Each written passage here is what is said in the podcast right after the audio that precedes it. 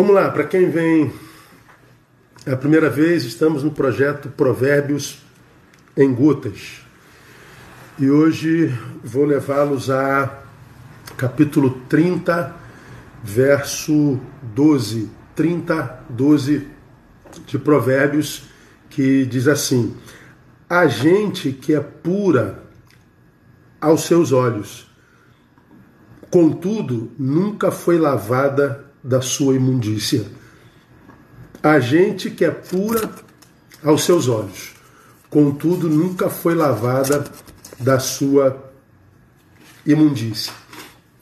Esse texto se refere ao quê? Esse texto se refere ao adoecimento da, da autopercepção. É, autopercepção adoecida é do que trata o texto. Autopercepção adoecida tem a ver com aquilo que Jesus disse lá na frente: examine-se, pois, o homem a si mesmo. Pois é, esse texto fala dessa capacidade de autoexame adoecida. Se a minha capacidade de autoexame está adoecida, a percepção que eu tenho de mim mesmo, evidentemente, será equivocada. Por quê? Eu acredito que é, essa capacidade de autoexame se perdeu. E para mim, amados, eu tenho quase 54 anos, faço 54 anos em agosto.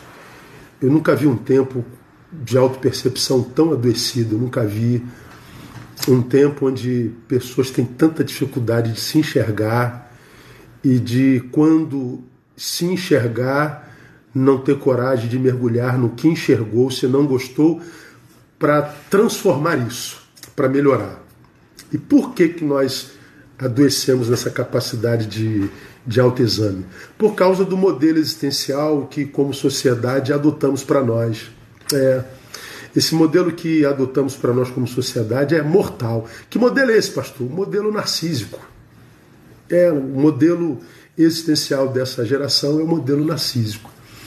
Você conhece mesmo a história de Narciso? Deixa eu contar para você rapidinho. Narciso foi filho de Cefiso e Liríope. Liríope, quando Narciso nasceu, procurou a um adivinho chamado Tiresias para saber se Narciso ia viver muito tempo. Tiresias, o adivinho, disse: sim, ele vai viver muito tempo, desde que ele nunca veja a sua própria imagem. Olha que coisa interessante. Desde que ele nunca veja a sua própria imagem. Interessante, não é? Ele nasceu com a beleza divina, era o homem mais bonito que já se viu naquele tempo, naquele lugar, nessa história. E o problema era que tão grande era a sua beleza e similar à grandeza da sua beleza era o seu orgulho. E tão grande era seu orgulho por causa da sua beleza que ele chega a rejeitar todas as donzelas da época, todas as ninfas da época, inclusive a mais bela de todas, que era Eco que, revoltada com a rejeição, junta as outras ninfas e roga uma praga, uma maldição sobre Narciso. Que praga era essa? Que ele amaria com muita intensidade, mas jamais poderia ter a pessoa amada. Nêmesis, que é era conhecida como a deusa punidora, ouve a maldição das ninfas e atende a maldição das ninfas. O que, que Nêmesis faz? leva Narciso até um, um, uma fonte de águas límpidas, transparentes. Narciso vê a sua imagem refletida nas águas e ele se apaixona pela imagem da água que é a sua própria. Ele se apaixona tão intensamente, mas é porque é uma imagem, ele nunca conseguiu alcançar a própria imagem. E a história diz que ele definha tentando alcançar a sua própria imagem e morre. Numa outra versão, diz que ele se suicida porque ele não conseguiu alcançar a própria imagem pela qual ele se apaixonou. Qual o resumo da história de Narciso para mim? Narciso é aquele sujeito que correu atrás de si a vida inteira e nunca se encontrou. Por que, que ele nunca se encontrou? Porque o que de fato ele correu atrás foi da imagem. e não daquilo que de fato ele é. Por que, que ele fracassou correndo atrás de si?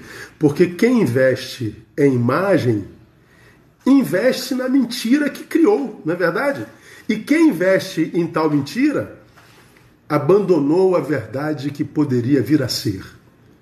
Quem investe em imagem abriu mão da verdade que poderia ser. Esse texto fala disso. De gente que diz: Eu sou pura aos meus olhos, mas diz que continua imunda. Por que, que é pura? Porque olha para a própria imagem, não para a essência. Agora, esse texto também é claro, portanto, em se referir ao sequestro da subjetividade, da essência pelo personagem. O personagem, a imagem, sequestra a subjetividade, a verdadeira identidade do sujeito. Não é? E aí a gente esconde. A gente, a gente não reconhece que nós estamos vivendo esse litígio entre a imagem que a gente criou e vendeu e foi aceita socialmente e aquilo que a gente é em essência. A gente se esquece disso. Agora, o que, é triste, irmãos? Porque nós vemos essa realidade de sequestro da subjetividade sendo muito comum em dois mundos. Primeiro, o mundo das redes sociais, que é no qual se é em grande escala. É, é comum, e essa, esse sequestro da subjetividade pelo personagem é muito evidenciado nessa obsessão por likes, nessa obsessão por seguidores. É impressionante. Gente pagando para ter seguidor, gente, gente falseando uma identidade, uma imagem, uma produção para ter like, para ter seguidor. Você nunca parou para perguntar por que, que você tem tanta obsessão por likes? Por que, que você tem tanta obsessão por seguidor? Por que, que tem tanta obsessão de vender a própria imagem? Essa é a geração que vive tirando foto de si incessantemente e dá um monte de desculpa. Eu gosto de ver minha imagem, acho que não tem nada a ver. Tudo bem, não tem nada a ver para você, mas a realidade é que a sua imagem tornou-se a tua versão mais, mais, mais importante. E você não, não, não, não tem noção de que eles seguem na rede a tua imagem. Eles não seguem você, eles seguem a tua imagem. Se te conhecessem, provavelmente deixariam de te seguir. Isso é uma obsessão, isso é uma falácia. Eu não estou fazendo nenhuma crítica à, à ferramenta, ao aplicativo, à máquina, mas eu estou falando daquele que a usa e da forma como a usa. Essa discrepância entre o que você vende como imagem e aquilo que você é de fato e de verdade. Escuta o que eu vou é, falar para você. Você não é essa imagem que você vende, isso é um personagem. Você é o que você esconde. Guarda isso. No que nós escondemos, somos pessoas. No que nós revelamos, somos personagens. E esse texto fala da supremacia do personagem sobre a persona, sobre a pessoa. Essa visão superlativa da imagem que tem e da incompetência de enxergar o que de fato é. Muito comum nas redes sociais. Mas, lamentavelmente, é muito comum também na religiosidade, principalmente na evangélica. Né? Isso é muito triste. Por quê? Porque a gente ouve esse povo chamado de evangélico vendendo e arrotando santidade o tempo inteiro. Mas é interessante, uma santidade que nunca nos faz parecido com Jesus. Um ser humano atraente, um ser humano gentil, um ser humano solidário, um ser humano generoso, um ser, ser humano acolhedor. A santidade dos religiosos é sempre acusativa, é sempre apontadora de erro, é sempre sensitiva, epidérmica, é sempre moralista, é sempre verborrágica, é sempre coletiva, é sempre performática, que faz com que nós ajuntemos multidões em torno de um tema moral, mas não faz, quando acaba o ajuntamento, do sujeito um sujeito relevante na sociedade. É uma, é uma, é uma, como é que eu diria, uma santidade que não se transforma em misericórdia. Como também nessa religiosidade tem os pretensos sábios. Oh, quanta gente sábio, quantos teólogos especialistas, quantos ah, sábios ah, com relação a doutrinas e métodos e metodologias, mas uma sabedoria que nunca se transforma em obra relevante. Termino mostrando para vocês um texto que vem de Gálatas, capítulo 6, versículo de 3 a 5, que diz assim: Pois se alguém pensa ser alguma coisa não sendo nada, engana-se a si mesmo. Olha que coisa interessante. Que Paulo está dizendo o seguinte: quem constrói um personagem vendendo como sendo alguma coisa, mas na realidade aquilo é só um personagem, você não é nada, você está enganando a si mesmo. Mas o versículo 4 diz: Mas prove cada um a sua própria obra, e então terá motivo de glória somente em si mesmo e não em outrem. Então, Paulo está dizendo que a gente é provado não pela imagem que vende, mas pela obra, pela materialidade, pela produção da realidade. Não é o que eu digo, é o que eu construo. Portanto, nunca se iluda com rede social e nem se iluda com a imagem que você vendeu lá e foi aplaudida, recebeu likes e seguidores.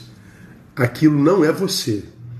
Você pode estar simplesmente incorrendo no dano desse versículo. A gente que é pura aos seus olhos, contudo nunca foi lavada da sua imundícia. E quem é puro aos seus olhos e continua imundo, é alguém que na verdade escolheu a mentira como status quo definitivo. E eu acho que essa geração escolheu isso sem saber. Por quê? Termino. Porque quem sabe o que esconde nunca apedrejará alguém em função do que foi revelado a respeito dela. Quem sabe o que esconde nunca apedreja alguém em função do que foi revelado a respeito dela. E nós vivemos num tempo de apedrejamento, ou seja, de gente que não sabe o que esconde. Por quê? Porque aos seus olhos são puros, mas o que carregam dentro é imundícia.